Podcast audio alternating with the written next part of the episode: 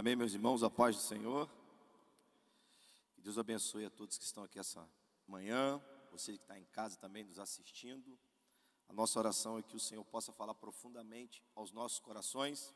Todas as vezes que a gente inicia uma série, existe uma grande expectativa no nosso coração, e todas as vezes que nós terminamos uma série, nós somos surpreendidos por Deus, pela graça de Deus, pela provisão de Deus. Amém? Espero que o seu coração esteja com a expectativa que a equipe pastoral, os irmãos de, do ensino da igreja se reúnem, é, orando, buscando no Senhor a direção para que a gente possa ser alimentado, guiado, direcionado, ensinado pela palavra do Senhor. Amém? Esperança em tempos difíceis. É, parece que é um clichê ficar tocando nesse assunto, parece que é algo que a gente fica trazendo a todo momento, mas a grande verdade é que desde quando Adão e Eva, os nossos pais, eles desobedeceram a Deus, escolheram não andar diante dos planos de Deus, as coisas não têm sido fáceis. E a gente precisa todas as manhãs pregar o evangelho ao nosso coração para que a gente possa se erguer diante das dificuldades, diante das circunstâncias que não são favoráveis e ainda assim caminhar nessa terra com esperança. Amém? Eu quero fazer uma oração. Feche seus olhos, por favor. Pai, nós queremos te entregar as nossas vidas, o nosso coração, a nossa mente. Espírito Santo, nós te pedimos que o Senhor nos leve cativo agora à tua presença. Nós já te adoramos, nós já te louvamos, nós já te rendemos graça nessa manhã. Nós já cantamos palavra do Senhor, nós exaltamos o teu nome. E nessa manhã, Senhor, nós te pedimos que o teu Espírito Santo venha ministrar em nossos corações tirar as vendas dos nossos olhos, abrir o nosso entendimento para que a gente possa fazer as escolhas certas. Ó oh, Pai, em nome de Jesus, que a gente possa se posicionar diante dos teus planos, que a gente possa confiar no Senhor e sair daqui dessa manhã com a nossa esperança no Senhor. Ó oh, Pai, não uma esperança igual as pessoas, têm, as pessoas têm em coisas ou em pessoas, mas Deus, que essa nossa esperança seja no Deus vivo, todo-poderoso, aquele que morreu, que ressuscitou e está eternamente nos céus, recebendo a glória, a exaltação que é sua. Pai, nessa manhã, que o Senhor ministre aos nossos corações. Essa é a nossa oração, em nome de Jesus. Amém e amém. Vamos ler um texto para a gente poder caminhar nessa manhã. Nós vamos estar trabalhando esse tema é, dentro do livro de Ruth. Ruth é uma narrativa fantástica. Conversava com alguns amigos e irmãos é, da equipe que faz as mensagens. Ruth é como se fosse aquele filme clássico que você assiste uma vez e você todas as vezes quando você volta para ver esse filme, filme, algo mexe com você, sempre tem um personagem diferente, sempre tem uma ação diferente, e você todas as vezes que revisita, que assiste esse filme, sempre você é mexido por dentro, você é moldado por dentro, e Ruth é um desses livros, é um clássico, meus irmãos. Que todas as vezes que a gente se volta para esse livro, que a gente estuda esse livro, que a gente lê, medita nesse livro, alguma coisa acontece na nossa vida, alguma coisa é transformada. Nós vamos ler do versículo 1 até o versículo 5. Acompanhe comigo. Nos dias em que os juízes governavam Israel, houve grande fome na terra. Por isso, desculpa, um homem deixou o seu lar em Belém de Judá e foi morar na terra de Moabe, levando consigo esposa e dois filhos. O homem se chamava Elimeleque e a esposa Noemi. Os filhos se chamavam Malom e Quilion. Eram efrateus de Belém de Judá. Quando chegaram a Moabe, estabeleceram-se ali. Elimeleque morreu e Noemi ficou com seus dois filhos. Eles se casaram com mulheres moabitas, que se chamavam Ruth e Orfa. Certa vez, certa, cerca de dez anos depois, Malom e Quilion também morreram. Noemi ficou sozinha, sem os seus dois filhos e sem o seu marido. Esse livro de Ruth, ele traz muitas mensagens para nós. Desculpa, meus irmãos. Traz muitas mensagens para nós hoje?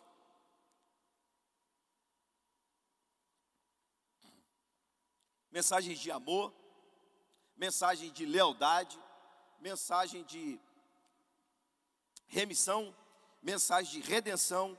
Então é um livro que nós precisamos parar nele, meditar nele, nos aprofundar nele, porque ele tem todas essas mensagens para os nossos dias. E o interessante, queridos, é que hoje nós vamos aprender com essa família que nas horas difíceis das, da vida, nos momentos difíceis que a gente passa, a gente precisa estar confiante no Senhor. A gente precisa voltar-se para os planos do Senhor.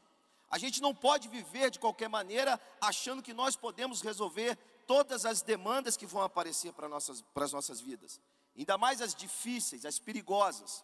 Este livro mostra para a gente, nos ensina como que a gente deve reagir, como que a gente deve se portar. E esse é o objetivo nessa passagem que eu li com os irmãos, que nós vamos observar que esse pai de família, Elimeleque, ele vai tomar algumas decisões erradas e isso vai trazer consequências desastrosas para o meio da sua família. Ele vai colher isso de uma maneira muito amarga, muito difícil. E isso só Deus mesmo para entrar e para poder moldar e tratar com essa família. Agora, meus irmãos, por que, que a gente sempre quer agir do nosso jeito? Nós somos o povo de Deus, nós somos o povo da promessa, nós somos o povo da aliança. E por que que quando as dificuldades chegam, os dias maus eles chegam, a gente sempre age segundo o nosso coração, segundo a nossa vontade, segundo como a gente acha que deve ser?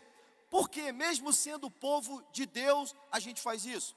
E aqui é interessante a gente parar e pensar que ainda é, embora a gente tenha sido salvo, embora Cristo Jesus nos santifique, nós estamos no processo de santificação. O pecado ainda ele está entre nós. O pecado ainda habita entre nós. E quando nós damos lugar ao pecado, quando nós olhamos para o nosso coração e deixamos ele governar, as decisões que nós vamos tomar no momento ainda mais difícil, vai ser sempre aquela que a gente acha que é certa, sempre aquela que aos nossos olhos parecem correta. E é isso que esse texto vai mostrar.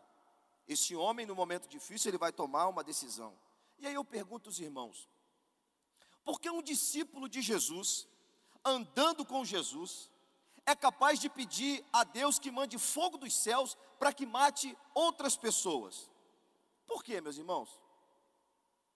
Porque um jovem ou uma jovem fiel ao Senhor, na casa de Deus, servindo ao Senhor com integridade, porque muitas vezes esse jovem ou essa, ou essa moça são tentados a buscar um casamento fora da presença do Senhor, com pessoas que não são cristãs, não, não comungam da mesma verdade, da mesma fé. Por quê?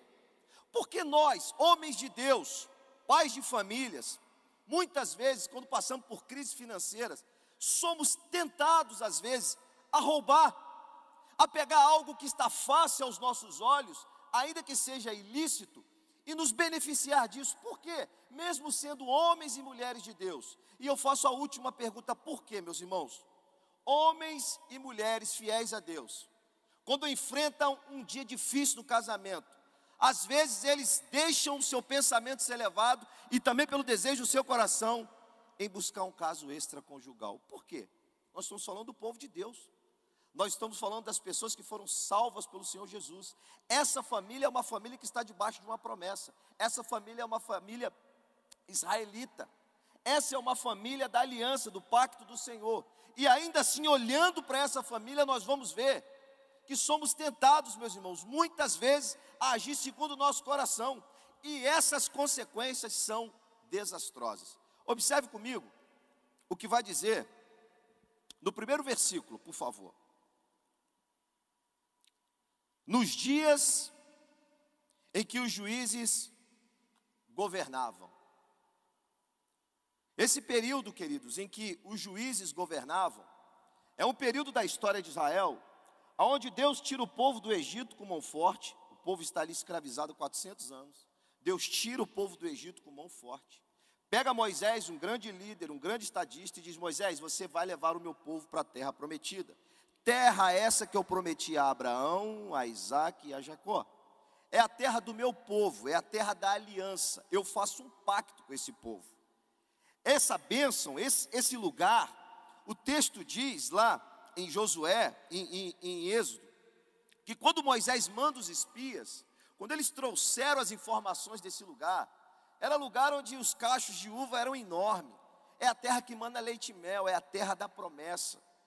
Então, perceba comigo que eles estão aqui dentro dessa terra da promessa, dentro dessas bênçãos. Porém, o tempo de juízes é um tempo aonde quem governava entre os homens, na verdade, não era Deus, não tinha rei, era o seu próprio coração. Olha o que diz em Juízes capítulo 21, verso 25. Naqueles dias em Israel não tinha rei, cada um fazia o que parecia certo aos seus próprios olhos. Esse período de juízes é um período obscuro, é um período onde há uma crise moral, há uma crise espiritual, há uma crise financeira e há uma crise é, política. Não havia quem governasse Israel, cada um fazia o que era segundo o seu coração. E o interessante é que Deus era tão misericordioso que Deus levantava heróis. Esses juízes que nós falamos aqui e nós lemos no livro de Juízes, são heróis militares que Deus levantava. Não eram, não eram líderes políticos, eram líderes militares. Esses homens eram levantados no, no momento de extrema é, é, dificuldade para poder trazer um livramento para Israel. E esse período aqui também é marcado, meus irmãos, pelo um ciclo. Esse ciclo de juízes é quando o povo se afasta de Deus, abandona os planos de Deus, foge da presença de Deus e começa a viver da sua maneira. Isso gera consequência, isso gera pecado. E o pecado, meus irmãos, ele vai trazer sobre o povo de Israel algumas calamidades. Fome, Deus usa nações vizinhas para poder disciplinar Israel. É assim que Deus vai tratando com o povo de juízes. Aí o povo se arrepende, o povo confessa os seus pecados, o povo abandona os seus pecados, volta a confiar em Deus, volta-se para o Senhor, e aí eles vivem um período de abundância. Deus envia comida, Deus faz com que eles prosperem, Deus envia paz em Israel.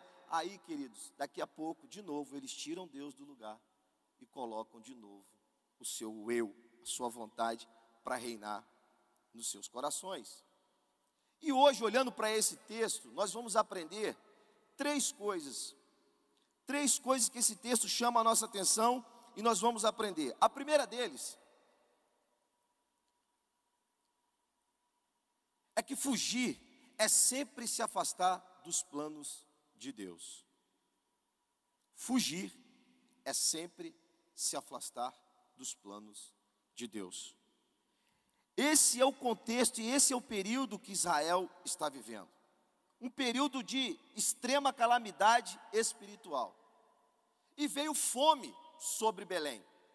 Essa fome é consequência do pecado. Essa fome é uma disciplina de Deus para o povo. E a fome não é algo novo. Jacó passou por isso. Abraão passou por isso. Outros homens na Bíblia já passaram por essa fome mas não agiram como essa família.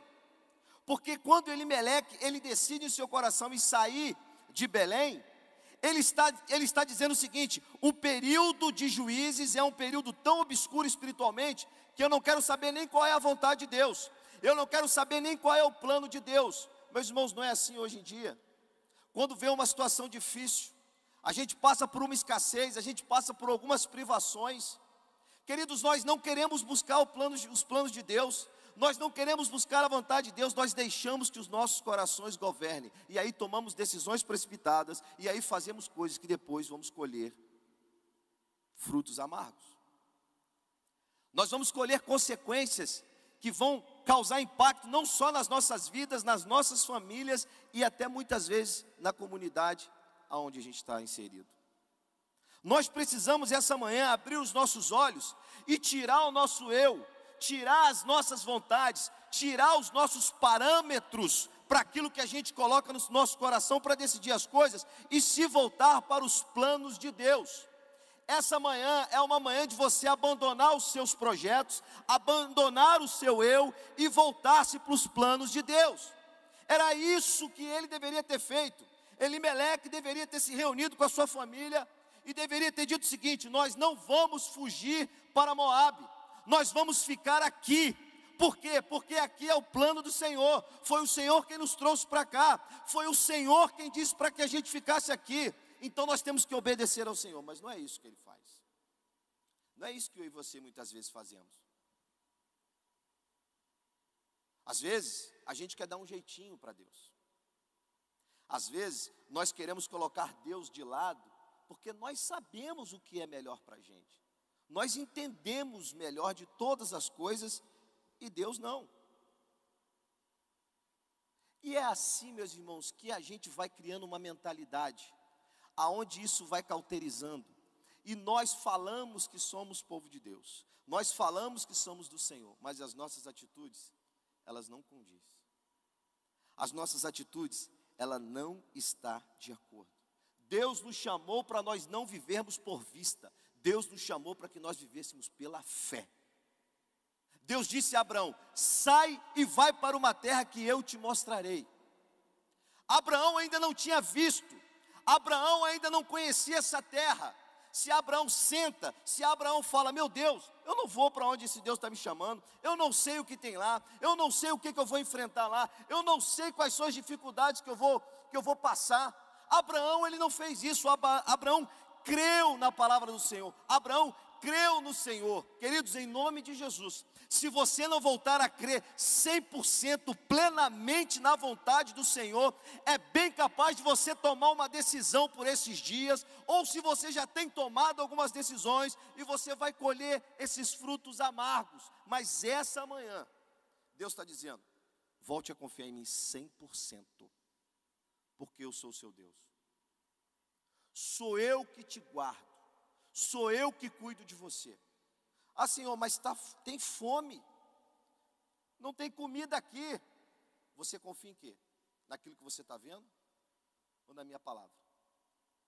Você foi convidado a caminhar comigo, a confiar plenamente em mim. E essa é a grande dificuldade do povo de Deus: confiar nos planos de Deus. Porque nós achamos que os nossos planos, os nossos projetos, são sempre melhores. Nós não oramos pedindo a vontade de Deus, nós agimos e depois pedimos para Deus resolver os nossos problemas. Sabe? Eu percebo que a gente está igual aquele povo lá em Gênesis 11 da Torre de Babel, que construíram altares para a exaltação do seu próprio nome.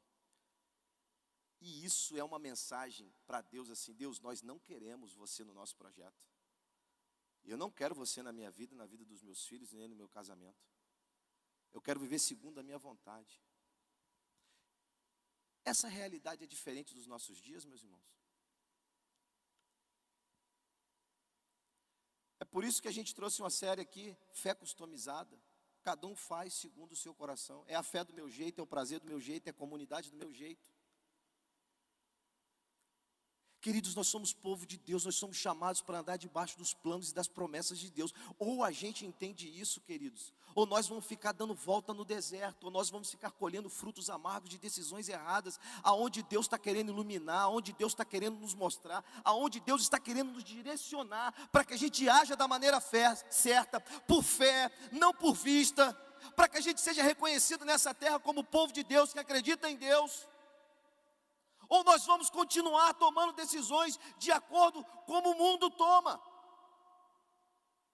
baseado em, em parâmetros do mundo, resolvendo as nossas questões de maneiras carnais, aonde deveríamos de maneira espiritual.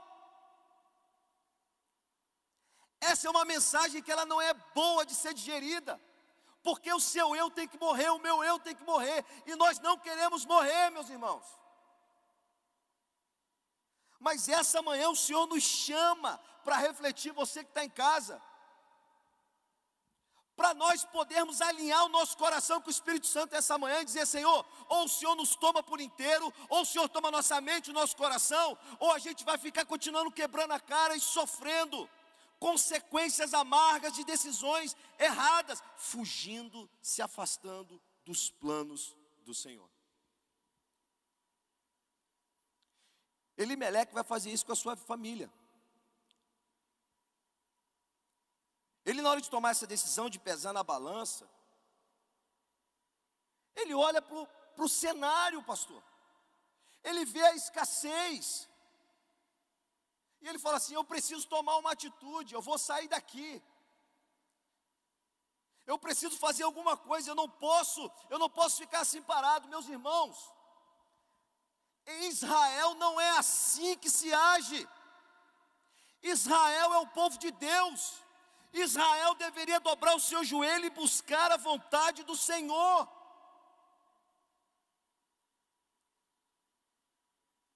É assim que é Israel e Elimelec não está colocando esses princípios. Ele vai olhar para as campinas de Moab, ele vai saber que em Moab está passando por um momento é, melhor, onde há colheita. E aí ele olha para essa, para essa oportunidade aparentemente boa, e ele não traz ao coração os planos de Deus, ele não traz ao plano o, o, o plano para o seu coração o que Deus tem para Israel. Por isso que você tem que ler a sua Bíblia.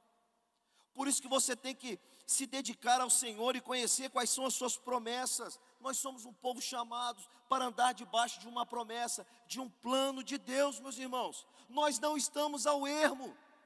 Nós não estamos soltos no mundo. Preste atenção nessa ilustração que eu quero que você entenda uma coisa. Quando um filme vai ser produzido, o roteirista, o diretor, a equipe de cenografia, né? É, é a música que vai ser usada no filme, tudo. O filme só começa quando tudo isso está preparado, quando os recursos já estão destinados para o projeto, e é assim começa a rodar o filme. E aí o filme, quando está com tudo preparado, as chances desse filme chegar ao final e dar tudo certo é muito maior. Agora vamos trazer isso aqui para Deus. O período é de juízes, o período é de fome, Deus está disciplinando. Queridos, quando Deus diz haja luz em Gênesis, já estava tudo pronto. Os recursos estavam no próprio Deus. Ele é a promessa, ele garante a promessa, ele dá a promessa. Tudo vem dele, tudo por ele, tudo é para ele. Quando eu olho para juízes por vista, eu digo: está tudo terminado, está tudo acabado, está tudo fora do controle. Vamos agir segundo o nosso coração, vamos agir segundo os parâmetros da terra. Só que Deus está nos altos céus governando toda a história, porque Deus não está fora do controle. A grande história, meu irmão, só acontece, essa Bíblia só está escrita nas nossas mãos, porque já está tudo pronto, já está tudo acabado. Apocalipse capítulo 5 já é uma realidade. Todos os povos vão adorar o Senhor, tribos, nações, todas as línguas. Isso não é uma possibilidade. Isso não é se isso vai acontecer, isso é um fato. E o povo de Deus tem que andar debaixo dessa promessa da fé. E o que Deus está fazendo? nos convidando para entrar nessa missão, nos convidando para entrar nesse projeto, nesse plano dele. Por que fugir, meus irmãos? É se afastar. Só que tem pessoas que querem viver a sua vida do seu jeito, da sua maneira.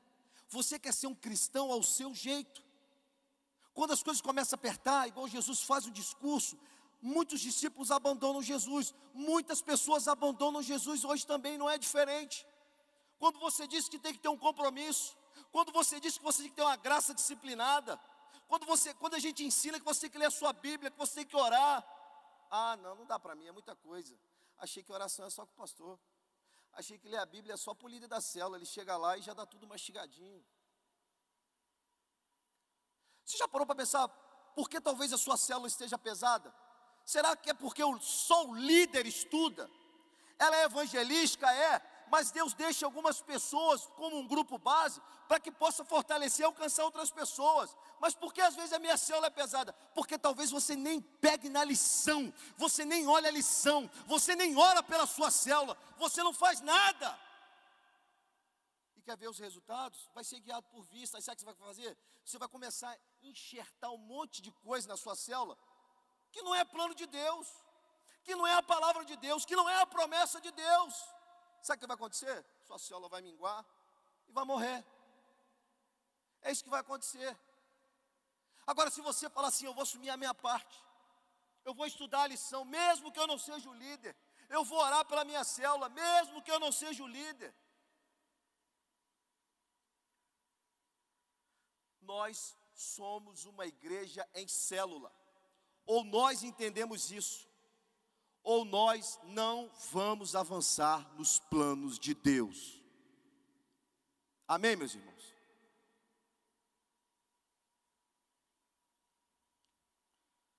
Nós não somos guiados por vista, nós somos guiados pela fé. Elimeleque olhou os campos, viu que a fome havia chegado, ele falou: Eu vou embora para Moab. E aí vem a segunda, a segunda atitude. Fugir não é confiar no Senhor. A atitude de Elimeleque, preste atenção, meus irmãos. Ela é razoável, não é? Tem fome aqui, não tem comida para gente. Então eu tenho que procurar comida para minha família. Eu sou o pai de família. Não é razoável, gente? Não parece boa a intenção dele? É, eu vou lá, vou buscar comida para meus filhos, a minha família, eu tenho que fazer isso, né? Eu não posso ficar de qualquer maneira, mas espera aí. Volto a dizer porque isso aqui é muito importante. Nós estamos em Israel nesse período. Israel, meus irmãos, a terra de Israel é, era algo que Deus havia preparado, e aqui a gente volta na grande história, para ser uma vitrine para as outras nações. A maneira de Israel viver era uma maneira de, de, de Israel ser uma, um povo distinto. Luzes, atrair as pessoas para Israel. A maneira de Israel adorar Deus, a maneira de Israel lidar com os refugiados, a maneira de Israel lidar com os pecadores, a maneira como lei, a lei do Senhor no meio do povo de Deus deveria ser uma forma de atrair as pessoas a se voltarem e adorar ao Deus verdadeiro. Elimeleque se esquece disso. E Israel não se decide assim, não, meu irmão. A coisa ficou ruim, a gente vai para outro lugar. Não é assim com o povo de Deus. Segunda Crônicas, capítulo 7, versículo 14. O que, que vai dizer essa palavra? É assim que se trata as coisas em Israel. Então, se o meu povo que se chama pelo meu nome, se humilhar e orar e buscar a minha presença e afastar-se dos seus maus caminhos, eu, o Senhor, ouvirei dos céus, perdoarei os seus pecados e sararei a sua terra. É assim que se age em Israel. E hoje, meus irmãos, como que a gente faz? Como que a gente tem agido? A gente busca esse princípio de Mateus 6,6, de entrarmos no quarto, falarmos com Deus, confiar em Deus. Salmo 37, descansar em Deus.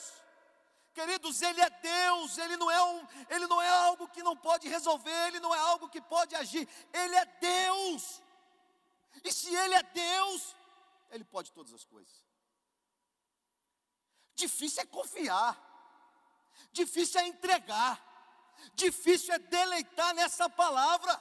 Isso que é difícil, meu irmão. Agora, resolver o problema para Deus, basta só uma palavra. Certo homem chegou para Jesus, um oficial, e disse: Meu filho está vai morrer, está enfermo. Romano. Jesus disse para ele assim: Vai, teu filho está curado. Uma palavra.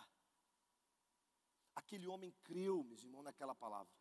E quando ele chega na sua casa, os empregados saem e dizem: Olha, o seu filho melhorou, ele curou. E ele pergunta mais ou menos que hora. E ele se lembra exatamente a hora que Deus deu uma palavra. Meus irmãos, Deus diz: haja luz, e a luz teve que aparecer. Deus criou todas as coisas pelo poder da Sua palavra. Em quem nós estamos confiando? No governo, nas finanças, nós somos povo de Deus, nós somos Israel, nós somos chamados a confiar em Deus.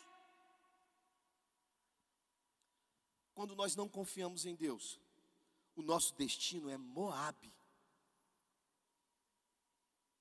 Moabe. Moabe não é a terra da promessa. Moabe não é a terra da aliança. Inclusive, Moab é uma terra que em Deuteronômios vai dizer que pelo fato deles não terem ajudado o povo de Israel na peregrinação pelo deserto, não deram água, não deram pão, Deus disse: olha, eles não vão entrar na, no templo ou na congregação para adorar. Eles não vão participar da adoração de Israel. Meus irmãos, Elimeleque está olhando para essa nação, para esse povo, e está dizendo assim: eu vou para lá e não vou ficar em Israel. Elimeleque está dizendo: é melhor eu comer pão longe do Senhor do que eu passar escassez com o Senhor. Elimeleque está dizendo o seguinte: é melhor ir para lá, numa terra hostil, numa terra de inimigos, aonde há idolatria, onde eles adoram Baal, do que ficar aqui em Israel, passando essa prova com o Deus Todo-Poderoso. Ah, meus irmãos, não é assim hoje em dia? A gente prefere ir para Moab, para o mundo, do que ficar na casa do Senhor, do que ficar na presença do Senhor.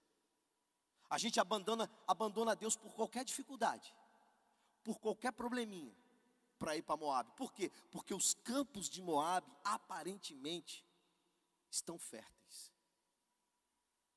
Ah, eu disse para na de aeroporto pregando semana passada. Um beijo aí para nossa filha do aeroporto. é, Deus tem abençoado a gente ali. Desafio mesmo, desafio. Eu disse para os irmãos uma frase do Billy Graham, que quando o homem quer navegar para longe de Deus, o diabo prepara sempre um barquinho. Um barquinho não, né? Um iate. Um iate. Cuidado com as campinas de Moab. Cuidado para onde você está olhando. Está desempregado, está passando situação financeira apertada, está numa crise no casamento, está um inverno danado, seus filhos estão nas drogas, não querem te obedecer, está difícil arrumar um companheiro no Senhor, está passando por ansiedade, está passando por depressão, não importa, fica em Israel. Fica na presença do Senhor, dobra o seu joelho, coloca a promessa para dentro, começa a botar a palavra de Deus para dentro. Volte a confiar no Senhor essa manhã em nome de Jesus. Se levante essa manhã, saia da onde você está de Moab, não é o seu lugar. O seu lugar é na presença de Deus. O seu lugar é onde Deus escolheu para o seu povo. O seu lugar é onde a presença de Deus está. Lá é o seu lugar.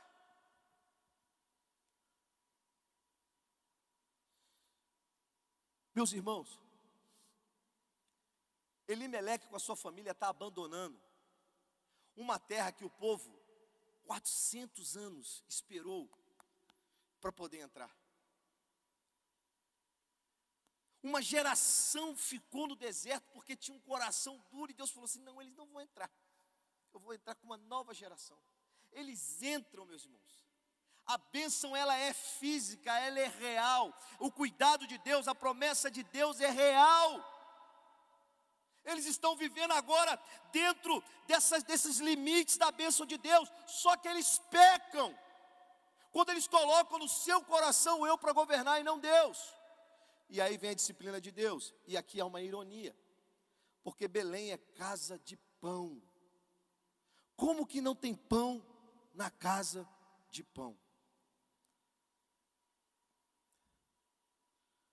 Por que, que não tem? Porque, meus irmãos, havia uma disciplina de Deus. Aprenda isso, todos vocês que estão me ouvindo em casa. Eu aprendi isso. A disciplina de Deus, ela é muito melhor do que a aprovação do mundo. A disciplina de Deus, segundo Hebreus, ela aparece no momento ruim, porque a gente não gosta de ser disciplinado o eu, o nosso, o nosso, sabe, o nosso coração não gosta de disciplina. Mas, queridos, ao passar do tempo, essa disciplina se torna bênção para as nossas vidas. Você precisa olhar hoje para a sua vida, para o que você está vivendo e perguntar ao Senhor: Senhor, o que o Senhor quer mudar em minha vida? aonde o Senhor quer restaurar, o que o Senhor quer transformar em mim, porque talvez, Senhor, e é bem provável que eu tenha pecado, que eu tenha errado a direção, que eu tenha me afastado da tua vontade, e o Senhor, por amor, por graça, porque amor e graça é disciplinar, meus irmãos. Disciplina são sinais de amor e graça. A porta aberta, o caminho largo é do mundo. Lá ninguém vai te disciplinar. Lá ninguém vai te corrigir. Pelo contrário, vão bater nas suas costas e falar assim: Uau, você é capaz, vai lá. Faz o que está no seu coração. Mas o caminho do Senhor, ele é estreito, ele é apertado. Nós estamos debaixo de uma graça, nós estamos livres, Ele nos libertou. Caramba, o Evangelho entrou no nosso coração, que maravilha. Ei, mas espera aí, o nosso Deus é santo, Ele é distinto. E Ele quer que o seu povo seja santo. Ah, pastor, mas nós aprendemos que o Espírito Santo nos santifica. Nós aprendemos, mas nós precisamos permitir esse processo. Nós precisamos abrir a nossa Bíblia buscar e orar. Ela não abre sozinha, você não ora sozinho. Você precisa fazer isso. E aí o Espírito Santo ele vai trabalhar em nós, a favor de nós, para que a gente se torne a imagem e semelhança de Cristo. Por que que um pastor de jovens numa comunidade abençoada, amado pelas pessoas, cuidado pelas pessoas, estimado pelas pessoas. Coloque em seu coração em sair. Abandonar os planos de Deus, os projetos de Deus, a bênção de Deus, Israel de Deus e ir para Moab. Por quê? Porque não confia nas promessas do Senhor porque não sabe aguardar o tempo do Senhor agir. E ir para Moab, meus irmãos, é uma consequência desastrosa.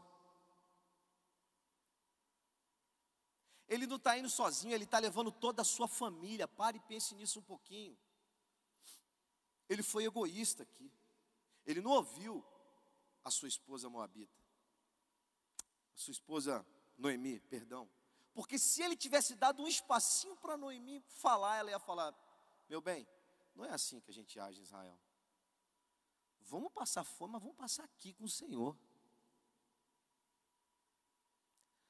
Vamos enfrentar essa crise do casamento aqui no Senhor, vamos orar, vamos buscar.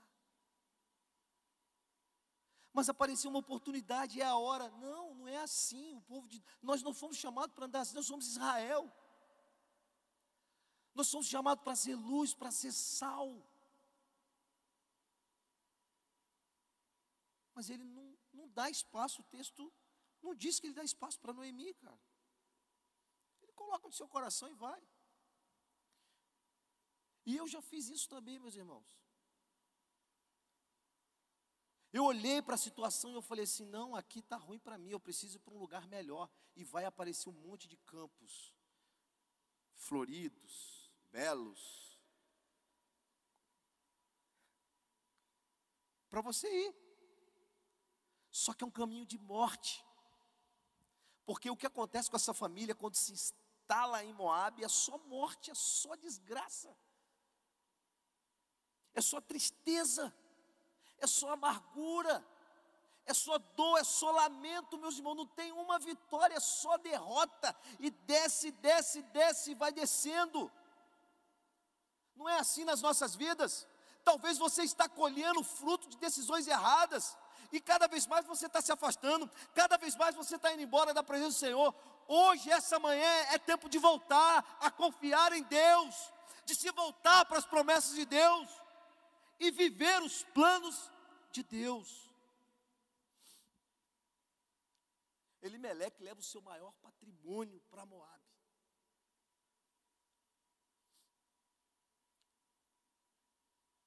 Quando a gente erra, meus irmãos, o alvo, e essa é a palavra pecado na tradução do grego, errar o alvo, a gente leva um monte de gente conosco. Em nome de Jesus, essa manhã é uma manhã de reflexão do Espírito Santo entrar na nossa mente, organizar aquilo que você ia fazer, que você já estava no seu, já estava no seu coração, ir para longe de Deus, agir de maneira errada de Deus, você não está aguentando mais essa escassez. Deixa eu dizer algo para você, o Senhor está dizendo assim, através do Espírito Santo, meu servo, minha filha, meu jovem, meu adolescente, não saia de Israel. Não fuja para Moabe.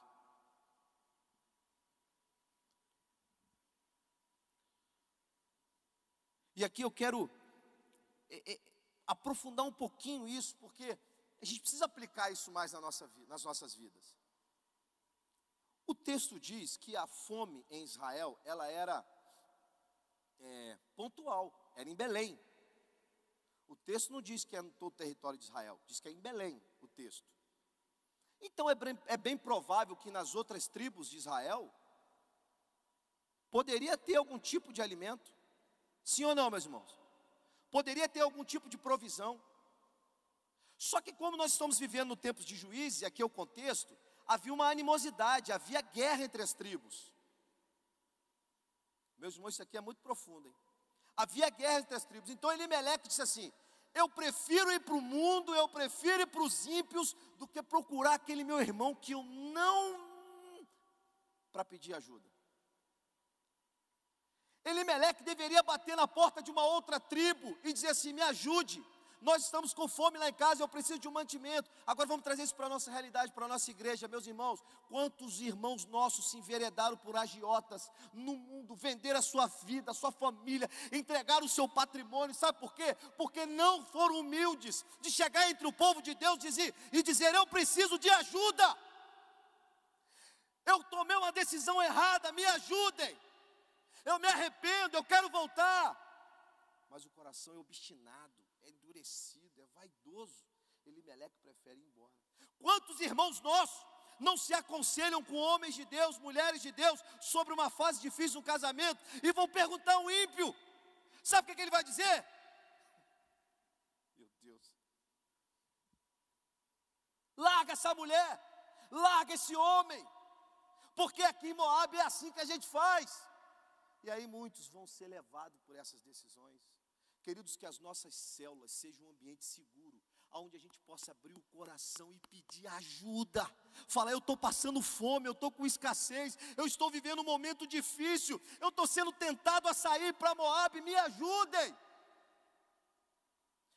Eu deveria ter feito isso, meus irmãos, e eu não fiz.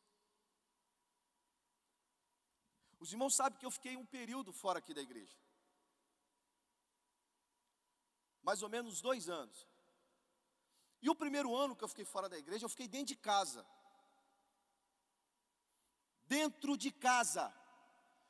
Todo domingo, meus filhos vinham, minha mulher olhava para mim, e eu falava assim: sossego faço todo mundo. Mas pai, nós não vamos. Sabe por que, que eu agi assim? Porque eu fui ouvir outras pessoas que não eram as pessoas que Deus tinha colocado para me auxiliar e para cuidar de mim. Eu fui buscar, sabe o que? Resposta em Moab. E em Moab as pessoas vão dizer assim: ih, rapaz, não te valorizam, não, hein? Rapaz, o seu potencial é enorme. Sai de lá, cara. Vai, vai para lá que você vai crescer. E eu vou fazer uma ponte, vou fazer um network aqui para você, para que as coisas aconteçam.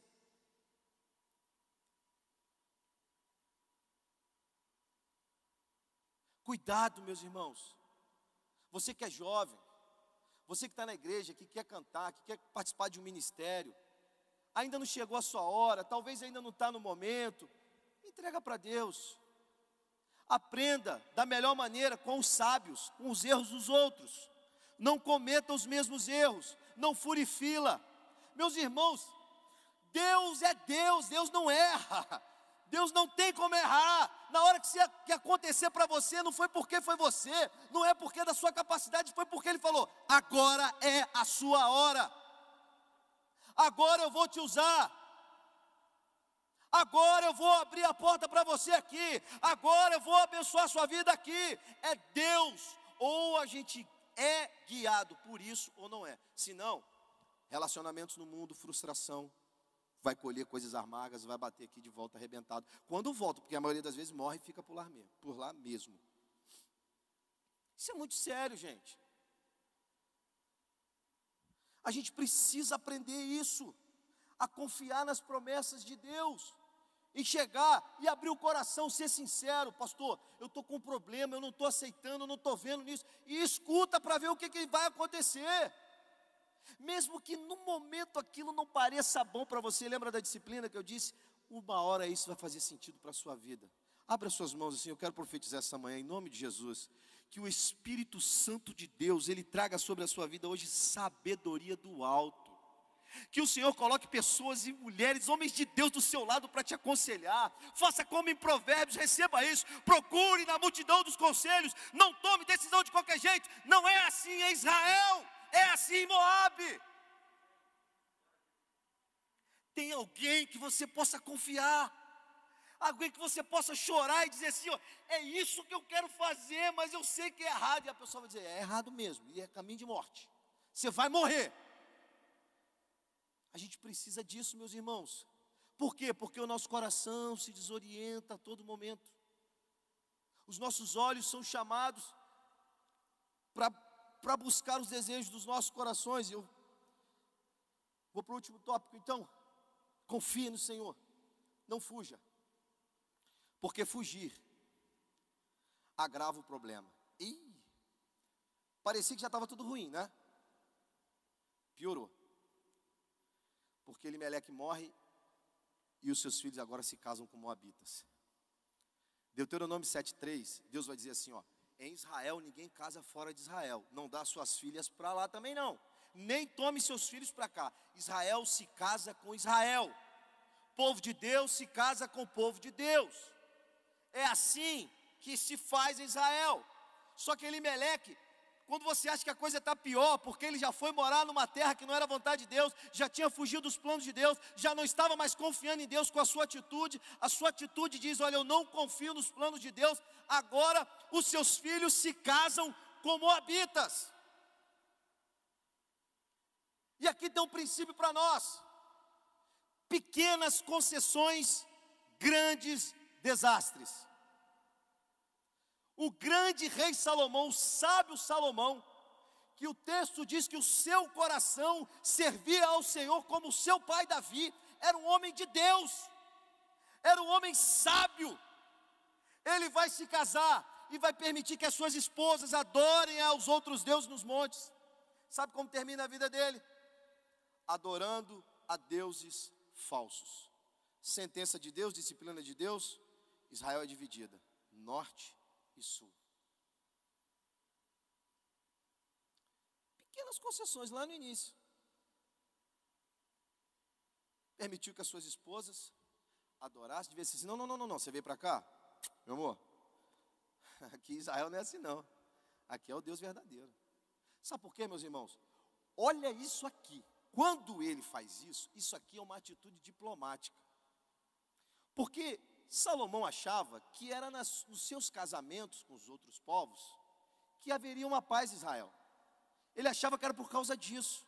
Mas Deus disse para Davi que daria um reino para o seu filho de quê? De paz, é bíblico. E ele não confia em Deus. Ele age segundo seu coração. E aí sabe qual é a consequência disso? Divisão em Israel. Disciplina de Deus pequenas concessões. Deixa eu dizer algo para você, meus irmãos. Isso aqui é muito sério. Vindo do aeroporto outro dia, no carro, né? Todo mundo, ah, minhas crianças. Eu tenho uma filha, a Maísa, que ela é tramontina mesmo. Ela é. E aí, em frente ali a, a, uma, a Uniga antiga, né? Tem uma, um sinal ali, não tem? Pô, estava tarde. Aí eu olhei o sinal, amarelou, pá, eu pisei, vermelhou. Eu passei. Ela, ué, não estou entendendo. Não tem que parar no vermelho? Aí olha só. Não, minha filha, é porque tá tarde, né? Ah, tá. Parece uma coisa. Mas são pequenas concessões, meus irmãos. É igual quando vem a escassez, aí você fala assim: não é legítimo, mas eu vou rapidinho, porque a intenção de Elimeleque era ir voltar, não era ficar lá não. Só que ele foi e ficou, ele morreu, não deu tempo de voltar. Então às vezes fala assim: ah, não é lícito, mas eu vou fazer, que é rapidinho. Nem o pastor Márcio vai ver, nem o Tiago vai saber lá. Eu vou fazer um negocinho mas não é, meu irmão, não é para fazer. A gente é tentado a fazer, mas nós não podemos fazer, por quê? Porque a princípio parece que os dedos não vão cair, né? Mas vem, meus irmãos, porque Deus é santo, é justo. Não tem nada que fica oculto aos olhos do Senhor. Não é um discurso apertado para a gente? Ai de nós se não fosse a graça do Senhor, a misericórdia do Senhor. E eu lembrei disso quando sentava para meditar sobre essa mensagem. Eu falei, poxa, minha filha, ela me deu uma correção ali. E é assim, se a gente não vigiar, eu não estou falando que é você, não sou eu, é todo mundo. Se a gente não vigiar, se a gente não, vou voltar aqui, se a gente não pregar o Evangelho todo dia de manhã aos corações, a gente vai errar e vai se desviar. Não adianta, nós vamos errar o alvo. E aí nós vamos ter que colher as consequências.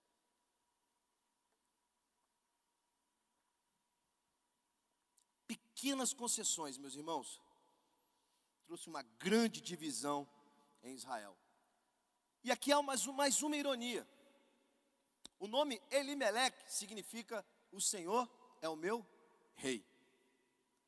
Mas as atitudes de Elimeleque, a forma que Elimeleque vive, diz o contrário. Eu sou o meu rei. Não é assim também conosco? A gente se diz que é cristão, pequenos cristos, a gente é discípulo de Jesus. A gente anda com a Bíblia debaixo do braço. Hoje em dia no aplicativo, né? Não precisa ter aquela Bíblia grande. Mas quando a gente age, a gente não age conforme o povo de Deus. As nossas ações não são como o povo de Deus. Então a gente precisa estar atento a isso, meus irmãos. Porque de fato, será que Deus está governando o nosso coração? Porque Paulo diz isso, Deus, de, Paulo diz assim: ó, se vocês são de fato convertidos, se o Espírito Santo de fato está em vocês, porque Paulo estava dizendo o seguinte: olhem para as atitudes de vocês, não tem como uma maçã vai dar abacaxi lá, não tem como. E a gente erra o tempo todo, meus irmãos, se a gente não reorientar o nosso coração, Ainda mais pastor, né? Pastor, quando erra, faz um estrago. Então, por favor, em nome de Jesus, nessa manhã, que você perceba isso, que você foi chamado para que Deus venha governar em seu coração. E aí a gente acha que poderia, ficar, é, poderia parar por aqui, mas ficou pior. Por quê? Na grande história, na metanarrativa da Bíblia, Ruth está dentro de juízes, ok? E em juízes é o seguinte: aonde é a adoração instaurada por Deus para o seu povo? É aonde? É em Moab? É em Israel, ok? Quando eu resolvo ir para Moab, quando eu tiro a minha família de Israel, olha o que eu estou dizendo. Eu estou privando a minha família de ir ao templo adorar. Eu estou privando a minha família de estar diante da lei do Senhor eu estou privando a minha família da comunhão do povo de Deus. Meus irmãos, isso aqui é muito forte. Porque quando nós tomamos essas decisões segundo o nosso coração, quando nós abandonamos aquilo que Deus tem para a gente, olha as consequências que nós iremos colher. Elimeleque afastou a sua família, ele não só saiu dos planos, ele não só saiu do lugar da promessa, ele abandonou tudo o que Deus tinha para eles. Ele virou as costas para Deus, porque ele escolheu uma busca segundo o seu coração. Hoje, meus irmãos, não é assim? Imagine se não fosse a graça da cruz.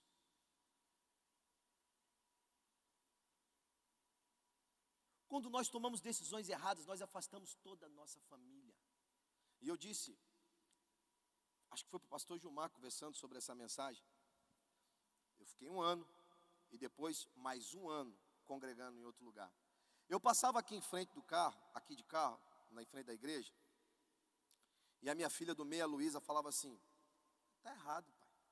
Nossa igreja é essa aqui. Eu falava assim: não. Pai, todo domingo, toda hora ela. E aí, meus irmãos, olhando para isso, meditando nesse texto, eu achei um ouro aqui, que não é meu, já estava lá, né? É da Bíblia, é do Senhor, mas eu quero compartilhar com os irmãos. Porque quando Elimeleque, ele sai de Belém, e ele vai para Moab, você pode pesquisar no, no, seu celular, no Google, onde você quiser. O trajeto que ele faz passava por um lugar estratégico, sabia? E que lugar é esse? Jericó. E o que que Jericó tem a ver com Belém e com Moab? Aqui eu vejo a graça de Deus. Porque no trajeto saiu, abandonou os planos de Deus, abandonou tudo, ele está indo, né? Mas ainda há a graça de Deus, porque você pode perguntar assim, pastor, por que, que Deus não interviu? Por que, que Deus não mudou a história? Por que, que Deus? Porque Deus quer ver o que vai no nosso coração. Ele quer ver o que vai no nosso coração. E aí Deus permite. Só que no caminho havia uma Jericó. Jericó era a cidade que Josué tinha feito o quê, meus irmãos? Com o povo de Deus. Aquelas muralhas foram derrubadas com o quê? Com o poder do braço do povo? Não, foi com o poder do só que quando ele passa por Jericó, havia um, monturo, é, um, um monte de pedras empilhadas. E o que aquelas pedras deveriam significar para aquela família? Um memorial que quando eles olhassem para aquelas pedras, olhassem para a sequidão da fome de Belém e olhassem para as campinas de Moabe, eles deveriam parar ali e dizer assim: aqui há uma intervenção do Deus Todo-Poderoso. Eu vou abandonar esse projeto e vou voltar de volta da onde eu nunca deveria ter saído, que é Belém, a terra da promessa, a casa de pão. Ah, meus irmãos, Será que Deus não tem deixado um memorial na sua vida para você voltar e não continuar indo nessa direção? Quantos milagres tem no nosso meio? Quantas vezes um texto bíblico alguém fala para você? Isso são memoriais que Deus vai colocando para que você volte, reflita e não vá para Moab. Você consegue perceber como é que a graça de Deus ela nos alcança? É nós que precisamos estar sensíveis a ela. É nós que precisamos entender o que Deus está fazendo. Ah, meus irmãos, em nome de Jesus, você que está em casa, eu tenho certeza que Deus colocou um memorial diante de você e hoje, é, essa manhã, é momento de você voltar para Israel. Sabe por quê? Ana, porque muitos de nós estão em Jericó aqui essa manhã. Muitos de nós está diante dos memoriais, daquilo que Deus faz, da, da intervenção divina de Deus, do poder de Deus, e a gente está aqui, ó. A gente está decidindo se vai ou se não vai, mas tem muita gente que já foi e que precisa voltar essa manhã. Tem muita gente que olhou para o memorial de Deus, para o que Deus está fazendo e falou assim: ó, não me interessa, eu vou para Moab, mas antes que você morra, volte essa manhã para o Senhor. Porque não vai morrer só você, vai morrer toda a sua família.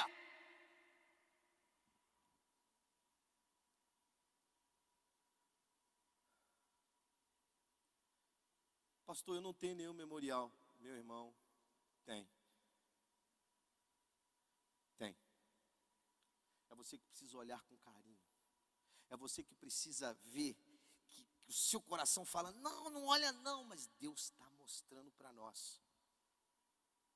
Mas eu quero fazer uma pergunta para você essa manhã, porque eu faço para mim, fiz para mim essa semana. Aonde nós vamos buscar pão? Quando vier a fome para nossa casa, para nossa vida. Aonde nós vamos buscar pão? Fique com essa palavra de reflexão. Aonde nós vamos buscar pão? E olhe para a família de Elimeleque. E aqui eu quero trazer uma realidade do Evangelho. Porque Cristo nunca vai te pedir nada que Ele já não tenha feito. Cristo nunca vai pedir que a gente faça algo ao qual Ele não já tenha se submetido. A Bíblia diz que o Espírito leva Jesus para o deserto. Mateus 4. Para ser tentado. E a primeira tentação, Jesus estava 40 dias sem beber água e sem comer nada. E o que o diabo diz para ele? Se tu és Deus, transforma essas pedras em pães. Que nossa manhã, que essa manhã a gente aprenda com Jesus, que nem só de pão viverás o homem. Aleluia. Aleluia.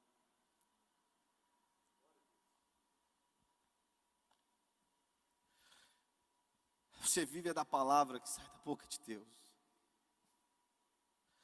Porque em Israel é assim. A gente vive na dependência de Deus.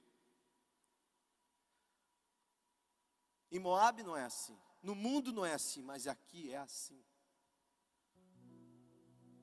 Volte a confiar em Deus. Volte para os planos de Deus. Que essa manhã, olhando para o nosso Senhor Jesus Cristo,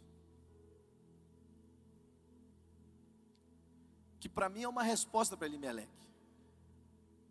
Que quando Elimeleque diz assim com a sua atitude, é melhor eu eu comer picanha longe de Deus do que comer um ovo com Deus. Tentando simplificar aqui para os irmãos. O nosso Deus, o Todo-Poderoso, aquele que tem todo o poder, aquele que no Salmo 96 diz que glória ao que Ele é, glória ao que Ele faz, e glória ao que Ele merece. Esse Jesus vai dizer para Elimeleque: Olha, eu prefiro ficar com fome, mas viver da palavra da boca do meu Pai. E aí nós vamos colher os frutos de uma decisão sábia, porque a Bíblia diz que os anjos vieram e o serviram. Aguenta aí, meu irmão, aguenta aí, minha irmã.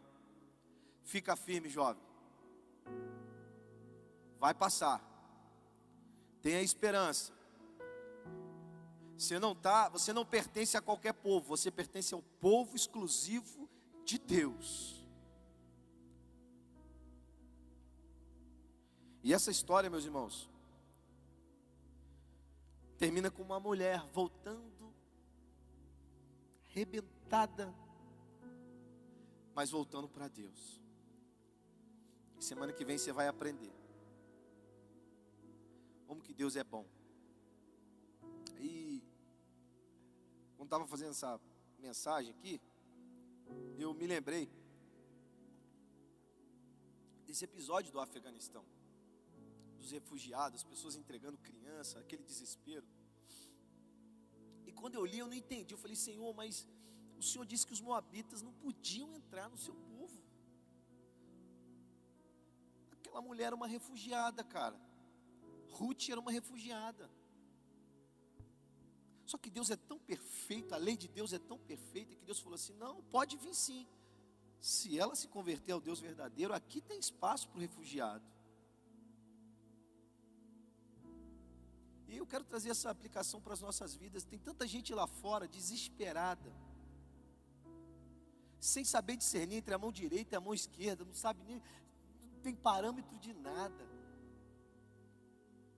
E nós temos essa mensagem, meus irmãos. Sabe? As nossas células é lugar de refugiado. Ali eles têm que encontrar segurança, carinho, apoio, uma palavra. E Deus é maravilhoso, meus irmãos. Quando a gente entende esse Deus, a gente vê o tamanho do amor desse Deus, porque se um refugiado entrasse entre o povo de Israel e se convertesse ao Deus Todo-Poderoso, isso já era uma mensagem. Mateus 28, ide por todo mundo, pregar o Evangelho, fazer discipulado, discipular as pessoas, discípulos.